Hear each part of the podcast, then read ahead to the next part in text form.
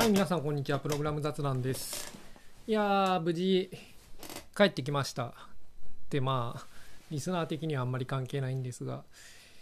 いやー、なんかこう、家帰ってくると、あれですね、こう、机と椅子がこれまでなかったんですよ。で、ベッドで寝っ転がりながらとか仕事してたんですが、まあ今回机と椅子があるところに戻ってきて、で、これが、なんかいろいろ最適化されすぎていて、もう椅子に座った状態から動かないで大抵のことができてしまうんですよね、私の部屋は。いや、快適なんだけど、なんか結果として、なんかずっと仕事してるのとあんまし変わんないような、仕事してない時でもなんかこう、同じ感じになってしまって、リフレッシュ感が足りないなと、ちょっとこう、新たな問題に気づきましたと。いやーね、で、花粉、まあなんかちょっと感じますけどね。なんか目に異物感をちょっと感じるんでなんか、うん、もうないって感じじゃないけれど。ただまあ鼻とか出てないし、うん、まああんまり外出なければもう平気かなという感じで、うん、もうわなんか終わったかなと結構油断してる感じですけれど。いやそんな感じで帰ってきましたと。で今週の話としてはリリースの持つ力みたいな話をしたい。リリース、うん、なんというか、ロストテクノロジー系の話ですね。ロストテクノロジーじゃないんですけど、本当は。あの、こう、大きなものを作るっていうのは、難しいんですよね。で、よく失敗してたんですよ、昔。で、まあ、いろいろと、そこで、なんかこう、大きいものを作るのにどうやったらうまくいくかっていうのをすごいいろいろと経験則を貯めてですね。で、まあ、Windows だとか Office だとかはできてるわけですけれど、まあ、そうやってすごいこうノウハウを貯めたんですよね昔ね。いろいろとでかいものを作って失敗して。でただこれは難しかったんですよねすごい。難しいんですよねそのノウハウを使っても。で結構ウォーターフォールの話以前しましたけど似たような話としてなんかやっぱこうみんながちゃんとある程度の専門性を持って振る舞わないとでかいものって作れないんですよね、まあ、みんなとは言わないけれどある程度重要なところにいるキーパーソンが何人かはちゃんと理解してないとでかいものは作れないと、うん、でこれは結構難しいんででそのやり方はすごいノウハウが溜まってできる組織はそれなりにあるんですが、まあ、それでも失敗することなんですけどけど業界としてはまあこれやめたんですよね。こうでかいのを作るのは難しいからやめましょうと。でこう小さいのを作ってそれをインクリメンタルに発展させていくっていうのを一応こうまあ、そういうふうにしましょうと。で、なるべく、こう、まあ、Chrome とかはいい例ですよね。Chrome は別に、うん、大きいものを最初からリリースしたんですけれど、一方でその、Web と同じように、その、あの時間ベースで時間っていうかその期間ベースでリリースをしてでそいつは勝手にアップデートされてってみたいな、まあ、そういう形式の開発体制に変えるというクライアントアプリをまあ変えたっていうまあ、そういう感じのスタイルになっていてまあ別にこう Chrome に限らず何て言うんですかねこう Web はまあそういうふうにしようということで、まあ、コンセンサスを得て、まあ、そうなってると。だまあでかいのを作らないように最初にまずちっちゃいのを作ってでそれがちゃんとうまくいくかどうかを確認しましょうと。でまあみんなそうやってると。でそれでまあ作ってそこから、うまくいったら発展させていくっていう感じで、まあ、みんな開発をしていると。でこのやり方は素晴らしいんですよね。その大きいものを作るという時に発生するその大きいものを何て言うんですかねこうビッグリリースとして最初に最初からでかいものをこう世に出すっていうようなやり方はやり方というかその何て言うんですかね、うん、そういう開発方法は、うん、開発方法難しいですね。なんて表現したらいいんですかね。まあいいや、その、まあ今はとりあえず開発手法ということにしておきましょう。あの、大きな最初のリリースから大きいものを作るっていうのはつまりそのリリースまですごい時間をかけて大きいものを作ってでそれで世にポンと出すっていうのはすごく難しいと、まあ、一方で最初に小さいものを作ってでそれからその発展させていくっていうやり方はその大きいものを最初に作る時のすごい多くの難しい問題をあの回避できてるんですよね。そのうん。まあいいやそう回避できてるんですよ。でだからこの手法素晴らしくてでできたらみんなそれをやった方がいいと。でできたらそれをやった方がいいっていうのはみんななんかこう納得している事実なんですけれどそれがあまりにも普及した結果できたらっていうちょっと就職詞をなんか忘れられがちなんですよね。だから全て小さく作ってリリースした方が良いっていうの。まあそれは正しいんですけど思想としてはというふうになっていて。で結果としてそのその小さくできないと最初のリリースが最初のリリースを小さくすることができない場合何が問題なのかっていうのが結構忘れられてる気がするんですよね。こう業界として。まあこれは結構ロストテクノロジーに近くて。でさらに全部を小さくリリースできるとは限らない。ということが限らないというか何て言うんですかね。こうそれはやっぱりこうウェブとかの特性だったんですよね。小さくリリースをして発展させていくっていうやり方にウェブっていうものはすごい相性が良かったんですよ。ウェブに特化したやり方でウェブ以外のもので同じことをやろうとするとうまくいかないことは結構ある。ウェブでもうまくいかないケースはあるんですけどね。ということになんかこう昨今はそういうシチュエーション結構あると思うんですよね。まあ、具体的にやっぱモバイルのアプリとかはねそのかつてのデスクトップのシュリンクラップのパッケージソフトよりは Web 的になっていますが一方で Web ほど小さくリリースしてそれを発展させていくっていうのはやりやすくはないと思うんですよね。ていうか現実的には無理だと思うんですよねそのやり方は。で実際そういうふうには作られてないと思うんですよ。ウェブの多くの成功しているアプリとかは、ウェブじゃないや、モバイルの多くの成功しているアプリとかは、やっぱ最初からある程度の機能を持ったものがパンと出てくると。ただ、昔のデスクトップのアプリほど最初から複雑なものが出てくるっていうケースは、スマホでは少ない。うん。まあなぜなら画面がちっちゃいからですね。画面がちっちゃいんで1個のアプリに詰めれる機能っていうのはそこまででかくはならないんであの昔ほどすごく困った事態にはならない。ですがでもまあそうは言ってもあの小さく始めるっていうのがやりにくい環境ではあるんですよね。だからかつて Web ではなんかもうま小さく作りましょうってことででかいのを作るのはそれ自体が間違いなんでそれをうまく作るっていうノウハウのことはまあもういいでしょうっていう感じになっていたんですがモバイルになってきてまあその少し昔のそういう要素が入ってきていると。でスマホとかはまあそんなそこまでそれは致命的にはならないんだけれどタブレットは意外とそうでもないんですよね。そのタブレットを本気でなんかアプリ作ろうとすると結構高機能なものっていうのは出うるんですよね特に iPad は、うん、かなりそのデスクトップのアプリかつてのデスクトップのアプリとまあ似たような問題というのが発生していてでこれを小さく作って、まあ、始めるっていうのは結構難しいんですよね。まあ、なんで難しいかっていうとまあそんなことは、まあ、みんな知ってるとも思うんですけどアプリっていうのはインストールがあるんですよ。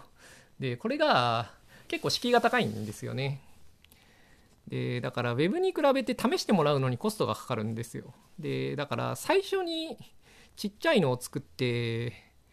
なんかこう反応がいまいちだった時になんかそこから追加をしても試してくれないんですよね結構。で Web はこのコストが結構低かったんでその最初に一回試していまいちでもその後またしばらく経ってなんかまた流れてきた時にもう一回試してみるっていうことがまあまあ行ってもらいやすいんですが、まあ、それでも多少のやっぱりそこにはこう敷居はあるんですけどでもまあモバイルの方が圧倒的にやっぱりその敷居は高くて特に1回インストールをしてしかもアンインストールされるともう1回インストールしてもらうのはなかなか厳しいと。だからやっぱ最初に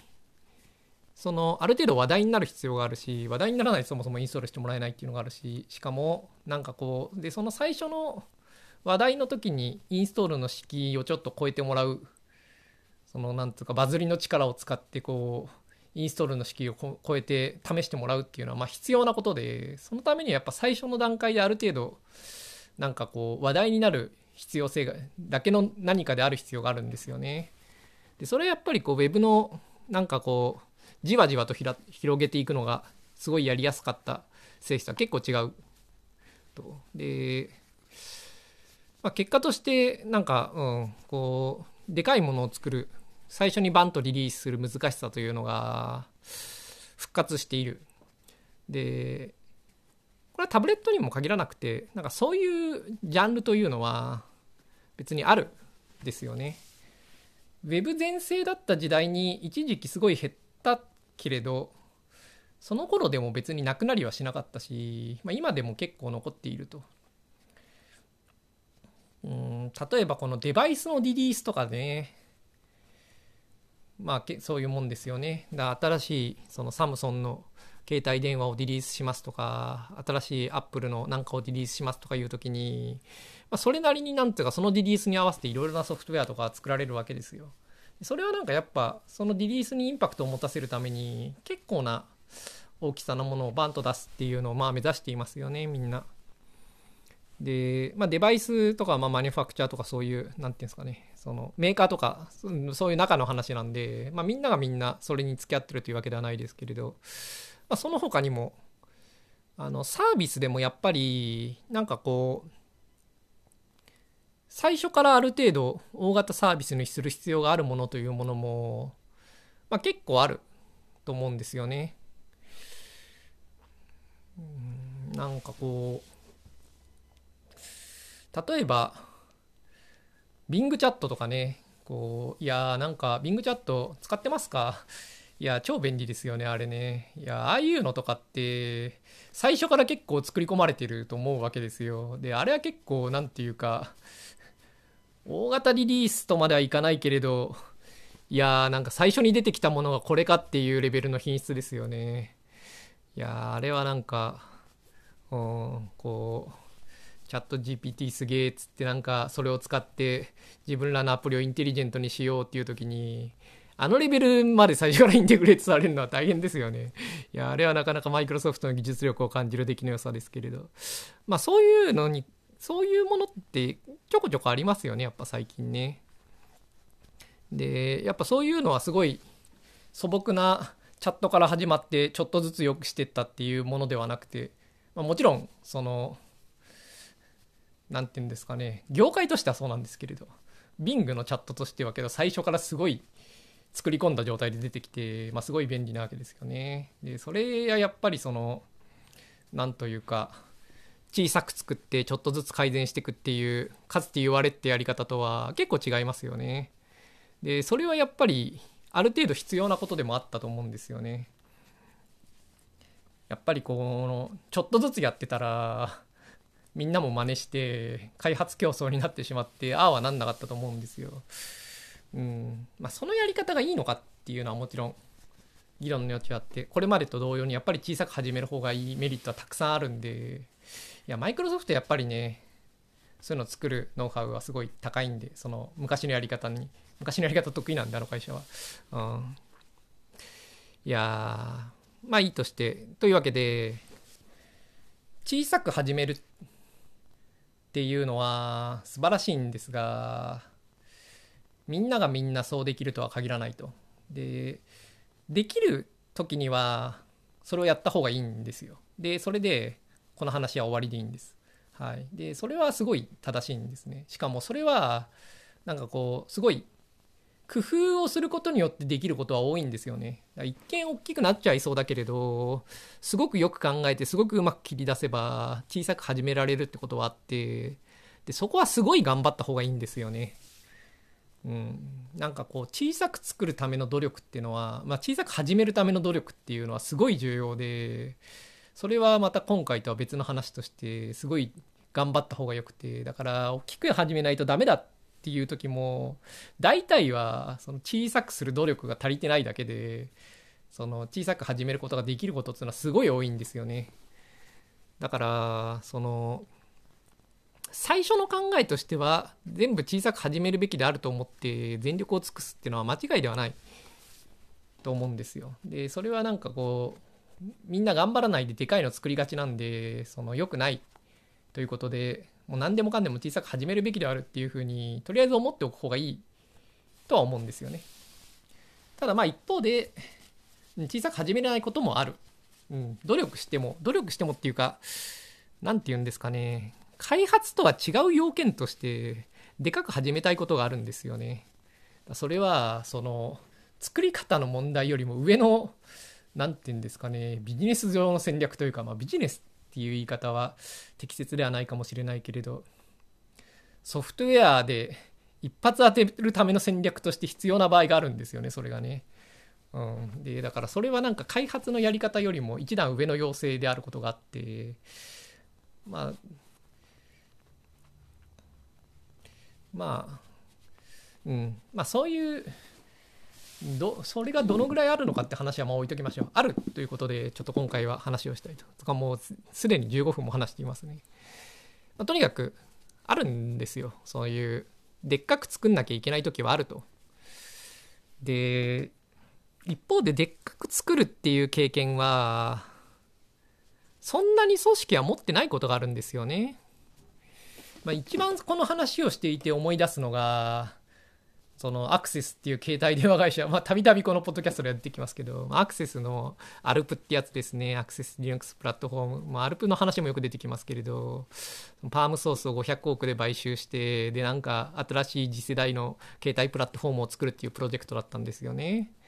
で、これは別にアルプに限らないんだけど、自分が一番身近なのがアルプなんで、こうまあ、似たようなものはいろんなとこにあるんですけれど、そういうものっていうのは、なんかこう会社の歴史を通しても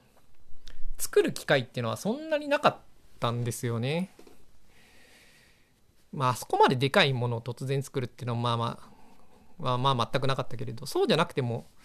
やっぱりそのブラウザーを最初に作った時っていうのに結構新しく何かを作るっていう困難にあの会社は直面したと思うまあその時私いなかったんでまだ、うん、けどまああったと思うんですよね。でそれのバージョン2まあ3ですけどバージョン3を作る時にもやっぱり新しいものを作るっていう時のすごい困難に直面していてその2つはすごいうまく乗り切ったんですよね。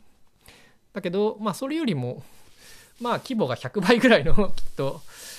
うん、ものになるであろうプラットフォームを作るっていうのはすごい困難があって。でしかもまあ経験もなかったと。でまあけど優秀なソフトウェアエンジニアいっぱいいたんですがでまあ作ろう作らせてまあ全然できなかったわけですよね。でこれはアルプに限らずみんな大体そうなるんですよね。それはノキアの変な Linux ベースのプラットフォームだって多分そうだし、WebOS だって最初 WebOS の前のやつは本当同じような形で同じような経緯をたどって、まあ、全然できなかったんですよね。で、Android もやっぱりすごいそこには困難があって、めちゃくちゃ最初大変だったはずなんだけれど、Android はめちゃくちゃうまくやったんですよね、それを。で、まあそういうのまあ、ビスタとかもまさにそうで、ロングホーンがそうで、やっぱ新しいもの作ろうとして、でかいもの作ろうとするとうまくいかないんですよ。しかもそれって、なんか、企業がある程度うまくいった後に突然出てくんですよね、そういう案件というのは。まあ、なぜならそんなでかいものを作ろうっていうだけの体力ができていると、組織として。でも、なんかあんまり前にはやった経験がないことが多いんですよね。まあ、マイクロソフトはあった。いや NT とかのねこう超過酷な 戦いを乗り切ってそれでもロングホーンあれですからねでもまあいいとしてでマイクロソフトはすごい例外的な会社ででもまあ WebOS のところだってね、元パームソースなんで、その、なんかパームの経験はあったんですよ。ただまあやっぱ規模は違ったと思うんですけどね。まあその MMU 以前と以後でどのぐらい規模が変わるかみたいなのは F2 戦役の話を聞いてもらえばまあある程度わかると思うんですけどまあ同じような問題が出てくるんで、うん、けれどまあそれなりに経験を持ってるところでもまあすごい苦労した、まあ、一方でまあ彼らはうまくやったんですけれどまあいいとしてその、まあ、そういうのよくあるんですよ、うん、でなんか企業が力をつけていくとでそうするとたまに新しくでっかいものを作んなきゃいけなくなると。で、けれど、まあ、経験ないんで、なんかこう、みんな 適当にやるんですよね。適当にやるっていうか、まあ、それまでの経験をもとに、まあ、やろうとして、で、なんか似たような失敗をするんですよね。で、まあ、どういう失敗かっていうか、失敗っていうか、どうなるのかっていうと、なんか、いつまでたっても完成に向かわなくなるんですよねプロジェクトが。なんか、まあ、やることはいっぱいあってみんななんかやってるんだけれど何というかそれを続けても完成には至らないっていうのがなんか参加者みんなが分かる感じになるんですよ。この何て言うなんかこう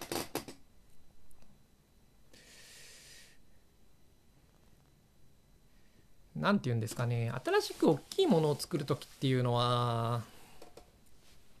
不確実な要因がすごいいろんなところにたくさんあるんですよね。で、なんかこう、完成させるためには、なんかその不確実なものを減らしていかなきゃいけないんですよね。削っていかなきゃいけないんですよ。で、それはどうするかってもやっぱ理想的には実装を進めて、分からないところがなくなるのが望ましいんですけれどその実装がまた新たな不確実さを生むみたいなことが結構こう迷走し始めると出てきてもう何をやっても不確実性が減らないというかなんかこう何をやってもなんかこうよくわからないことがこうずっとモヤモヤとしていてプロジェクト全体に。なんかこう誰もなんかこう終わりまでにどのようにあと何をやればいいのかっていうのがよくわからなくなるんですよね。てか終わるまでに、てか前に進んでるかどうかもよくわからなくなるんですよね。てかもっと言うと前に進まなくなるんですよね、プロジェクトは。で、まあ無限に時間がかかると。で、無限に人もかかると。で、そうなっちゃうと、なんか、うん、うまくいかないんですよ。まあ完成しないんですよね。で、そのプロ、そうなるのは、まあまあ必然なんですよね。大きいなんか新しいものを作る時に結構多人数でそので一気にバンとリリースしようとするとなんか本質的にそうなるんですよ。だからそのできないんですよ。そうやって作るのはね。うん。でそのためになんかビジョンを作ろうだとか何かいろいろとこうみんな対策を考えたんですけれどうまくいかないんですよね。で唯一まあ、私が知る限り唯一うまくいくやり方っていうのはリリースを繰り返すことですね。うん、でこれはリリースっていうのはすごい力を持ってるんですよものを完成させる。でこれすごい重要でリリースの力を使ってそのなんだかよく分からなくて全然進まなくなったプロジェクトを無理やり前に進めていくっていうのがすごい重要なんですよね。でこれはすごいエネルギーを使うもので、うん、めちゃくちゃエネルギー使うんで大変なんですよ。まあ、大変なんだけれど、リリースってのはめちゃくちゃ力を持っていて、だからやっぱこう、前に進まないプロジェクトを進めるのはリリースの力なんですよね。だリリースすれば完成じゃなくて、まあいいや、ちょっと、まあなんかこう、その話をしたいんですけど、で、アンドロイドは、めちゃくちゃうまくやったんですよ。どこがうまかったかって、いやリリースしたんですよね。いや、リリース自体は、まあみんなするんですが、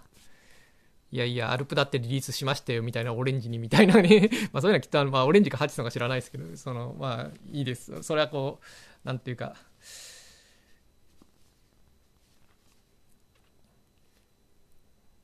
何て言うんですかねこうプロジェクトには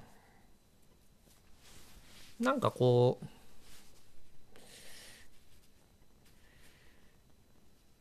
いろんなよくわかんない要素があるわけですよね。で、ここどうしたらいいのかわかんないってものがたくさんあるわけですよ。特に新しい大きいものを作ろうとすると、めちゃくちゃそれが多くなるんですよね。で、それがあまりにも多すぎて、何もわからなくなってしまうんですが、最終的に。で、その時に、何て言うんですかね、こう、不確実性を収束させていく必要があるんですよね。で、収束させるっていうのはどうするかっていうと、例えば、決める必要があるんですよ。どうしたらいいか分かんない時に、こうするって。で、これって、まず結構難しいんですよね。というのは分かんないんで、決めるの難しいわけですよ。決めるの難しいっていうか、しかも決めたもんが正しいかどうかも分かんないんですよね。で、本当はだからもう少し分かってから決めたいわけですけれど、これは何て言うか、あの、ブートストラップというかこうデッドロックみたいになっていてその A と B2 つの要素があって A を決めないと B が決まらなくて B を決めないと A が決まらないみたいなのがすごい複雑に絡み合ってるんですよだからその他のを決めないと決めないはずのものを端から決めていく必要があるんですよね。その決断は絶対間違えるわけですよ。その他のいろいろ決めないと決まらないはずのことを決めてるから。でも間違えても決めて前に進めていかなきゃいけないんですよね。でこのいろいろとその複雑に広がっていく不確実性をこう決めて削っていくっていうのはすごい大変な作業な上になんかこう、うん、たくさんの間違いを犯さなきゃいけないんでみんなが一丸となってめちゃくちゃ大変なんですよね。でもそれが必要なんですよ。でただ全部決めていくとそれはそれでなんというか間違ったものの集大成ができるだけでなんかうんこうだ決めてくっていうのは万能ではないんですよね。そのいいものを作る時にやっぱ間違った決断をいっぱいするのは良くないこともあるわけですよ。でだから決めたくないわけですけどね。決めたくないです。他のことが分かってから決めたいわけですけれど。まあけど新しく大きいものを作る時っていうのはそんな贅沢は言ってられないんですよ。間違った決断をしながらまあいろいろ削っていく必要があると。でもそのどっかであのそこまで分かったことをもとにそのできる最善をする必要あるんですよねだ決めるその最善を考えるためになんかこう、そこまで分かったことっていうのをこういろいろ振り返ったりして考えた方がいいタイミングもあるんですよ。だ全部をブワーッと決めていけばいいってもんでもなくてブワーッと決めてってある程度進んだら考えてでまたブワーッと決めてってみたいな感じになっていてでこの決め不確実性を削っていくっていうそういう作業っていうのはこうそれをチームに一丸となってやらせるためには、リリースするのが一番いいんですよね。リリースをすると、他人が使うんですよ。他人っていうのはチームの外の人が使うんですね。で、この人たちは、すごい無慈悲なんですよね。だから、その、まあそこは後で考えるからとか、そこはこう、うん、今はそうなってるけれど、うん、後でどうにかするんだよみたいなことは考えてくれないんですよ当たり前ですけどですごいなんかこう同じようなフィードバックがブワーッと死ぬほど来ちゃうんですよね例えば立ち上げてこれをこうしてでこれをチェックをしてこれのチェックを外して何とかすると落ちるみたいなのが、まあ、これはよくあるフローだとするとでしかもそれはまだ実装してなくて落ちることは知っているみたいな時でも死ぬほどそのフィードバックが来ちゃうんですよねでそれ回避しても別に本来は使えるはずなんだけれどなんかそこで落ちちゃうっていうフィードバックがあまりにも多すぎてそのフィードバックをこう処理しているだけですごいコストがかかるんですよね。うん、メールを読んだりとか返信したりとか、まあ、メールじゃなくてもその大量に来たものについてなんかフィードバックを返すのはすごい大変だししかもこう来続けるものを確認するのも時間がかかるんでいやそういうのってむちゃくちゃ時間かかるんですよ。だからユーザーが無慈悲なユーザーが触って反応を返すっていう時のためになんかこう当然ユーザーが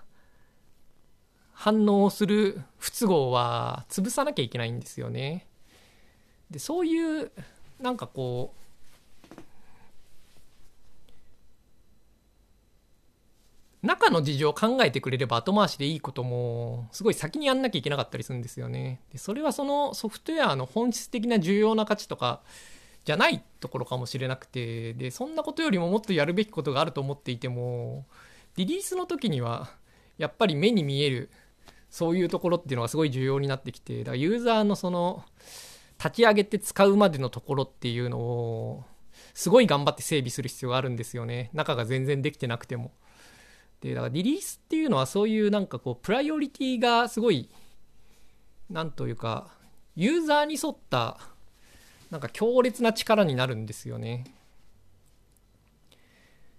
でリリースをする結果そういうふうなユーザーのすごいやなんか大量のフィードバックが来てしまってパンクしないようにっていうことをチームが一丸となって考える結果なんかこうすごいある種の不確実性がすごいそがれてなんかこうあるシナリオのところはすごい綺麗に整備されるんですよ。なんかみんながよく通る道だけすごいよく掃除されるんですよね。でこれはすごい重要でなんというかそのリリースをした時にすぐに来るっていうフィードバックを全部潰すっていうのはあすぐに来るであろうフィードバックっていうのを全部潰すっていうのはなんかすごいなんというか進め方なんですよ。だリリースをするというつもりでリリースをしてでしかもユーザーに実際にそのなんか大量のフィードバックが来てで大変な目に遭うっていうことを知っていてで実際大変な目にもあってでそれを少しでも減らそうとチームが一丸となるっていうのはすごい有効なやり方なんですよね。でだからリリースっていうのはそのものを進めるのにすごい有効なんですよ。でリリースしてなんかいっぱいフィードバック来てでそれでもう一回リリースしてっていうのを繰り返していくっていうのはすごいいいやり方なんですよね。でそれはなんか小さく始めるっていうのはまさにそれをもっと発展させてやり方なんでその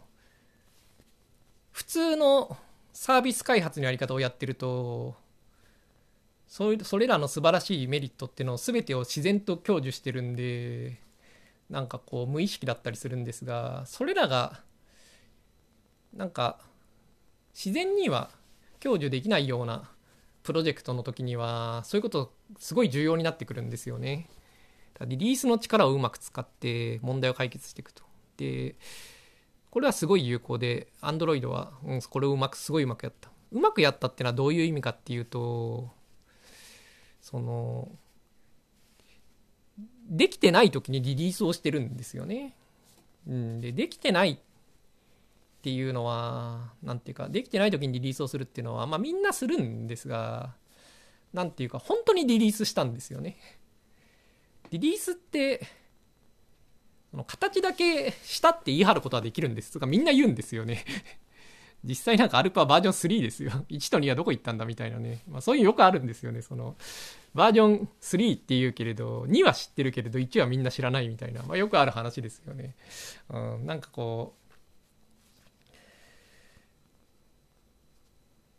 なんか毎日開発してるじゃないですか。で、適当にバイナリーを作って、で、こいつはアルファ版ですってタグをつけると。で、それをどっかに置いて、みんなにこんなアルファ版を作りました、使ってくださいって、こう、社内とかにまあアナウンスしておしまいみたいなんで、で、誰も使いませんっていうのは、これは何ていうか、リリースの力は使えないんですよね。で、このアルファ版っていうのを別にベータ版に呼び換えても一緒で、何ていうか、こう、形だけリリースしたことにするっていうのはあんまり意味がないんですよね。ちょっとは意味あるけれど。そのやっぱりそのチーム外の無慈悲なフィードバックにさらされるっていうのがすごい重要で、うん、それがあるのがリリースですねだ社内でもいいんだけれど大きければけれどたくさんの人からのフィードバックが得られないとやっぱリリースとは言えないんですよねで普通はなんかそのでかいプラットフォームとか作ってる時にはその社内の本当に一部で、まあ、リリースしたっていう実績だけを作るためになんかまあどっかのキャリアとかとこう作って本当に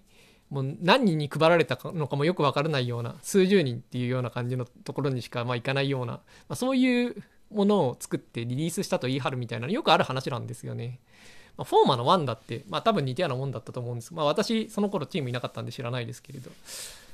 まあそういうなんかあるんですよそういうのはよく。でそれはやっぱダメで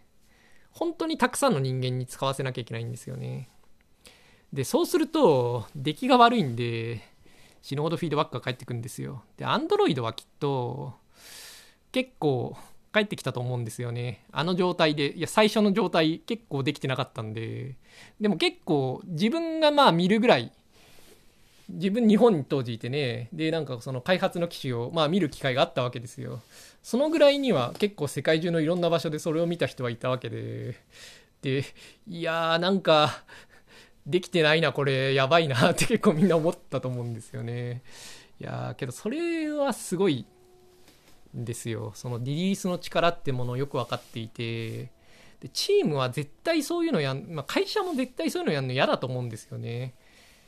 まずできてないしだからそうするとすごいボロクソにフィードバックも返ってくるしなんかうん嫌なんですよ。嫌だし嫌なだけじゃなくてコストもめちゃくちゃかかるわけですよね。いろんな人に使わせるっていうのはまめちゃくちゃコストがかかるんでで試してもらうのにもまあコストはかかるししかもフィードバックをさばくのにめちゃくちゃコストはかかるんですげえ大変なんですよね。できてないものをいろんな人に使わせるって。で使う側もすごいうん、不愉快な目に遭うし、いや、大変なんですよ。でも、Android はそれをやったんですよね。で、それで、やっぱ次のバージョンもすげえできてなかったけど、そのまま出てきて。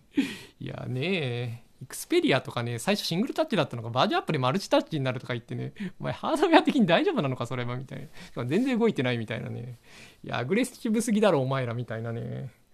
うん、やばかったんですが、まあけどそれがやっぱりリリースの力を使ってそのよくわからない不確実なものをすごい完成に近づけていくっていうすごい強力な進め方で。いや Android はすごい初期の Android はそれをすごいうまくやってたんですよね。Android に限らずやっぱそのリリースの力をうまく使って完成にこぎつけるっていうのはなんかすごく多くのプロダクトでやられてることだと思いますね。オフィスとかもやっぱりその辺はすごい洗練されてましたね。そのアルファ版がまずあって、これはまあ社内のそのいろいろなところに流れると。で、けどこれは社内で。で、ベータ版の場合は、あのある程度、その限られた人間であるけれど、社外の人にもまあそれが流れると。で、やっぱ、で、RTM っていうか、なんか、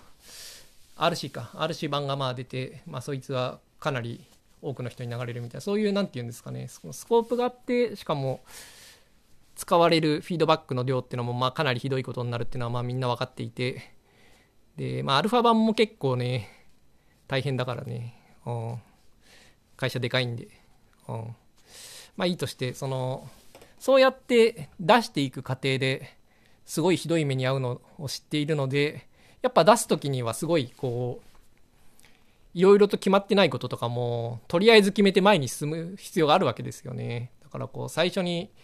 触ってみた時になんかすごいみんなが同じ不満を述べるような問題っていうのは、まあ、解決しなきゃいけないわけですよ。現時点では本当はどう解決したらいいのかわからないっていう時もとりあえず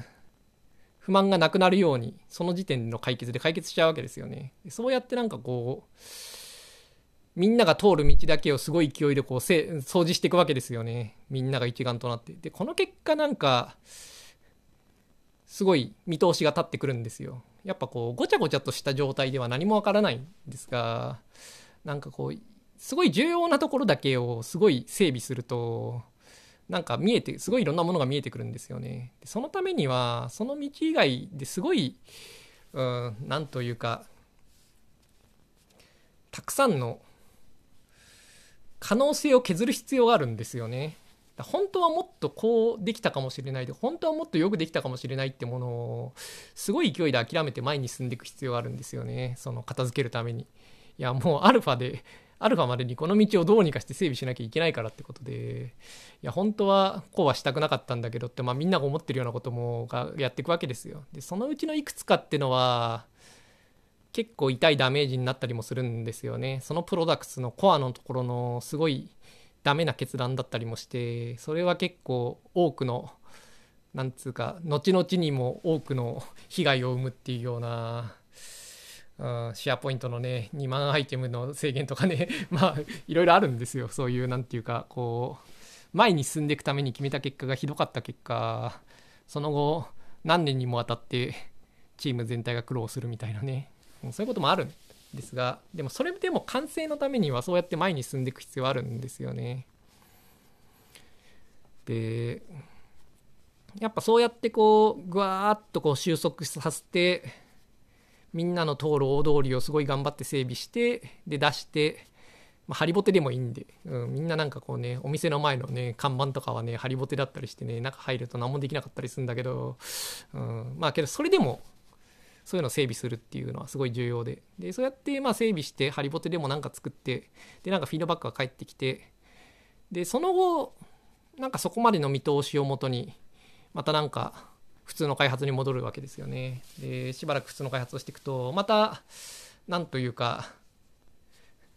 よくわからない不確実なものがいっぱいになってなんかプロジェクトがどう前に進んでるのかもよくわからなくなるわけですよ。でなんかこうやることはいっぱいあるんだけれど何をやっても完成に近づいてるのかよくわからないみたいなことになると。でそういう時にまた次のリリースに向かってねそのよくわからないものをこうブワーッと整備をしていってね数々の間違いを犯しながら前に進んででなんかまたそのそうやって大通りを整備してでなんか世に出していってみたいなことをまあ繰り返してこうなんかだんだんとこう何て言うんですかね完成に近づいていくみたいなのはやっぱり必要なんですよね。でなんかこのリリースの力はすごい重要なんでその使った方がいいんですよ。で小その小さく始められて徐々に開発してくれる時にはこれはまあ使ってるんでいいんですけどそうじゃないプロジェクトの時にもリリースの力は超重要なんで使ってった方がいいと思うんですよね。ま、どうやってこれを使うのかっていうのは、まあ、いろいろと工夫の余地あると思うけれど、その、まあ、さっきも言ったように、その、無慈悲な、うん、ユーザーのフィードバックが大量に来るっていうのは重要なことなんですよね。しかもそれを全員が、チームの全員がそれを理解していて、で、それを 少しでも減らすために全力を尽くすっていうのは、なんかすごい、それがリリースの力を最大限に生かす重要なポイントなんででそれが得られるような形にすればいいんですよねだからそれはこう社外に出せないような新しいピクセルを作るとかそういう、まあ、電話を作れば何でもいいんですけれどそういうなんかこう限定されてる時にはその限定されてる範囲内で今言っているような効果が得られるようにうまくこうやり方をデザインしてやればリリースの力は結構活かせるんですよ。でやっぱプロジェクトの運営をする人がリリースの力をね積極的に使おうとしていかないとダメなんですよね。だからなんかそのこの時期にアルファ版を出してこの時期にベータ版を出してこの時期にリリースをしますみたいなのをまあ決めるだけではやっぱりダメでなんかこうそのリリースの力が使えるようにそれらをこうなんというかデザインしなきゃいけないんですよね。それらっていうのは何ですかね。そういうイベントをデザインしなきゃいけないんですけれど、うん。まあいいとして、その、まあ今回リリースの力という話をしたい。で、リリースの力、すごい重要で、うん、なんかみんな結構多くの人が知ってるはずなんだけれど、なんかあんまりうまく書かれた本ってないんですよね。で、昔、シップイットっていう本があって、これはそういう話なのかなと思って、ちょっと期待して、端書きとか、まあサンプルぐらいを読んだことがあったんですけど、なんかちょっと違うみたいな、うん、気がしたんで、結局読んでないんですけれど、まあどうなんですかね。まあ、それはいいとして、その、リリースをするっていうことの大切さみたいなのは、うん、なんかもっと、なんか教科書的にどこかで学べる機会があってもいいと思うんですけどね。マイクロソフトはその辺はね、すごい、うん、なんて言うんですかね、組織の DNA に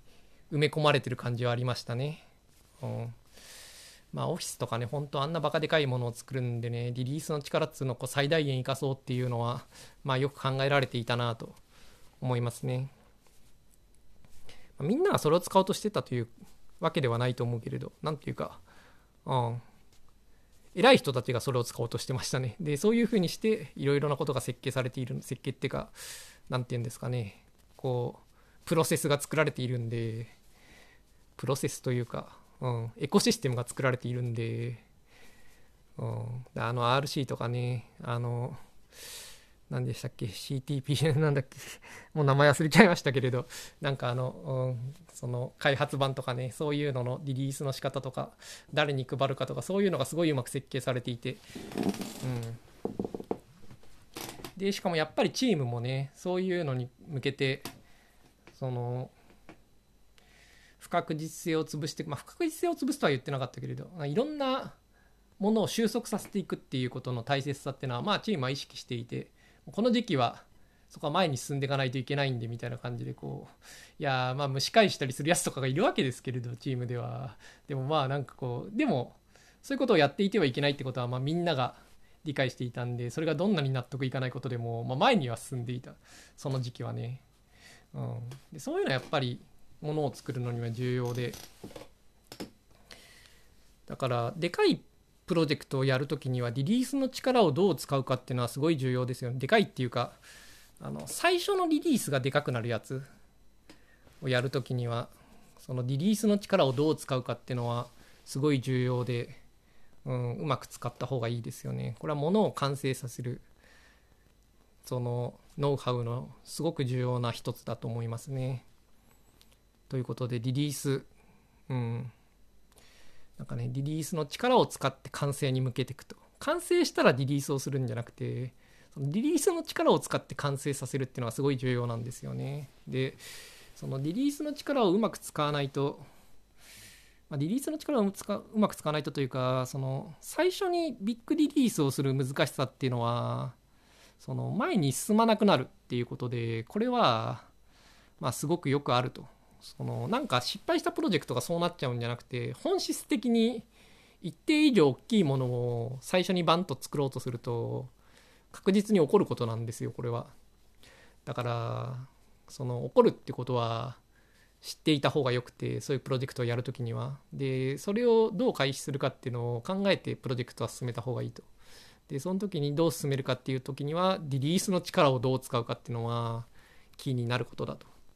いうのが、まあ、今週の話でした。それではまた来週。